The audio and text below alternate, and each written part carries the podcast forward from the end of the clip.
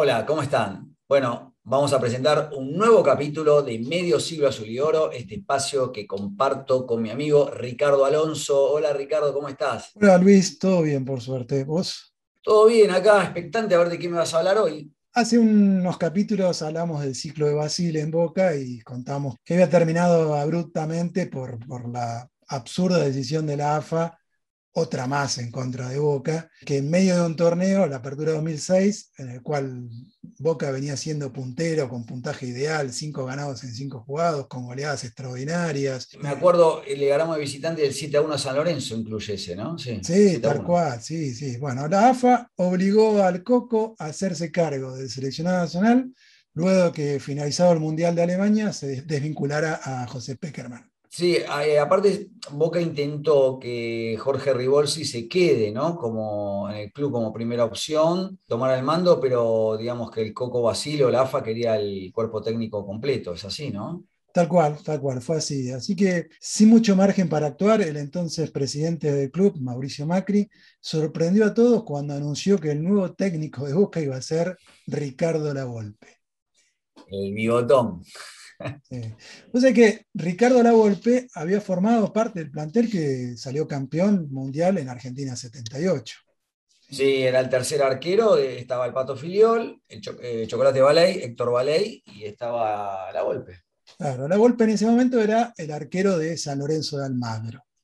Pero había salido de las inferiores de Banfield. Sí, y había, y había, debutado en primera y había jugado en primera en Banfield. Después del Mundial 78 emigró a México, donde se radicó definitivamente, y después al colgar los guantes, como se dice, inmediatamente se puso el buzo de entrenador. Y allá en México desarrolló una carrera pero súper exitosa que lo catapultó en 2002 a ser el técnico del seleccionado mexicano. Y bueno, su punto culminante fue el Mundial 2006, donde pese a perder en octavos finales con Argentina en la prórroga, se lo consideró como uno de los mejores estrategas de esa competencia. Sí, yo me acuerdo de ese partido que ganó Argentina con ese golazo de Maxi Rodríguez desde fuera del área, pero había sido un partido muy difícil eh, para Argentina.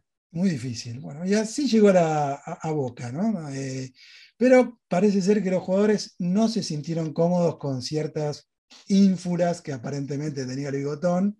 Y bueno, entre ellos y el cambio de sistema que quería implantar, a pesar de que el plantel le había transmitido de que se sentían cómodos e identificados con el planteo que tenían con el Coco Basile y tantos éxitos les había reportado. Así que las rispideces fueron inmediatas entre él y el plantel. A menos de un mes de haber asumido, perdió con River en el Monumental 3 a 1, quedó eliminado en primera ronda en Copa Sudamericana ante Nacional de Montevideo sin embargo, con el envión inicial, inicial ese que venía de, los primeros, las primeras fechas con Basile, eh, le permitió llegar a la anteúltima fecha del torneo puntero y con una diferencia de cuatro puntos sobre el segundo, Estudiantes de La Plata en ese momento. En esa fecha número 18, Boca pierde 1 a 0 en Córdoba frente a Belgrano, pero como los pinchas empataron su partido con Argentinos Juniors, un empate nada más de local contra Lanús le alcanzaba a Boca para salir nuevamente campeón de la Argentina.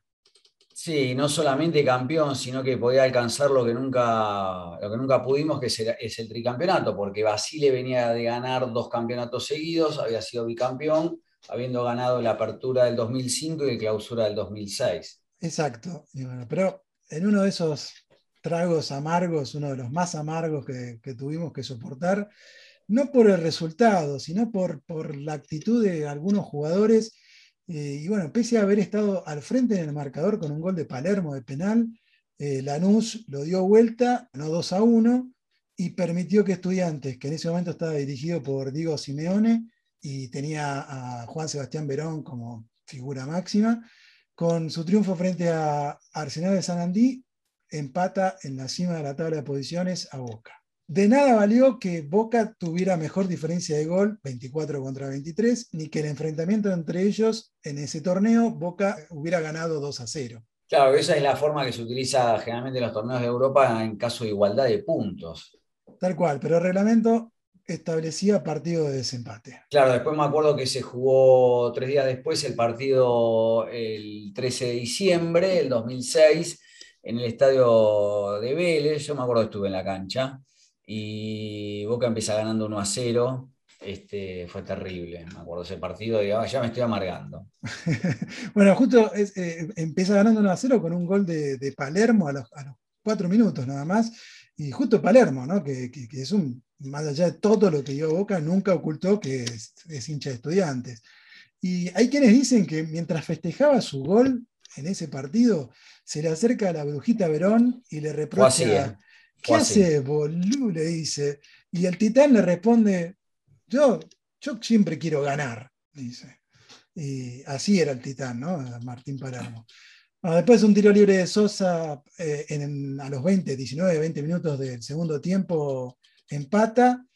Y, sí, después me acuerdo esa falla de Matías Cajay, que viene un tiro libre largo, no sé qué, y Pavone cabecea. Y digamos, creo que faltaban unos minutos para el final, 10 minutos para el final, y bueno, el error un poco entre el arquero de Boca y, el, Matías Cajáis este, hicieron que, bueno, que nos confirmaron que no iba a haber tri, digamos. En otro momento, ese, entre comillas, desliz del plantel hubiera sido imperdonable por parte de los hinchas. Pero la verdad que ese plantel les había dado un montón de alegrías, bueno, se había dado un montón de alegrías, venía de haber ganado cinco títulos seguidos. Así que los hinchas digerimos el mal trago, miramos para otro lado y tratamos todo el tiempo de autoconvencernos de que al bigotón le dieron una Ferrari y la chocó.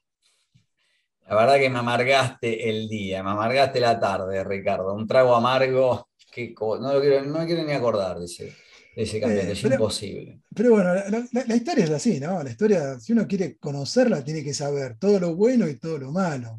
La verdad que eh, si no, sería muy fácil, ah. siempre bueno. Pero bueno, como siempre. La próxima, tráeme algo bueno, porque si eh, no, no, hacemos más medio ciego Te iba a decir, como siempre, después que traigo algo malo, en la próxima te prometo que voy a traer algo bueno.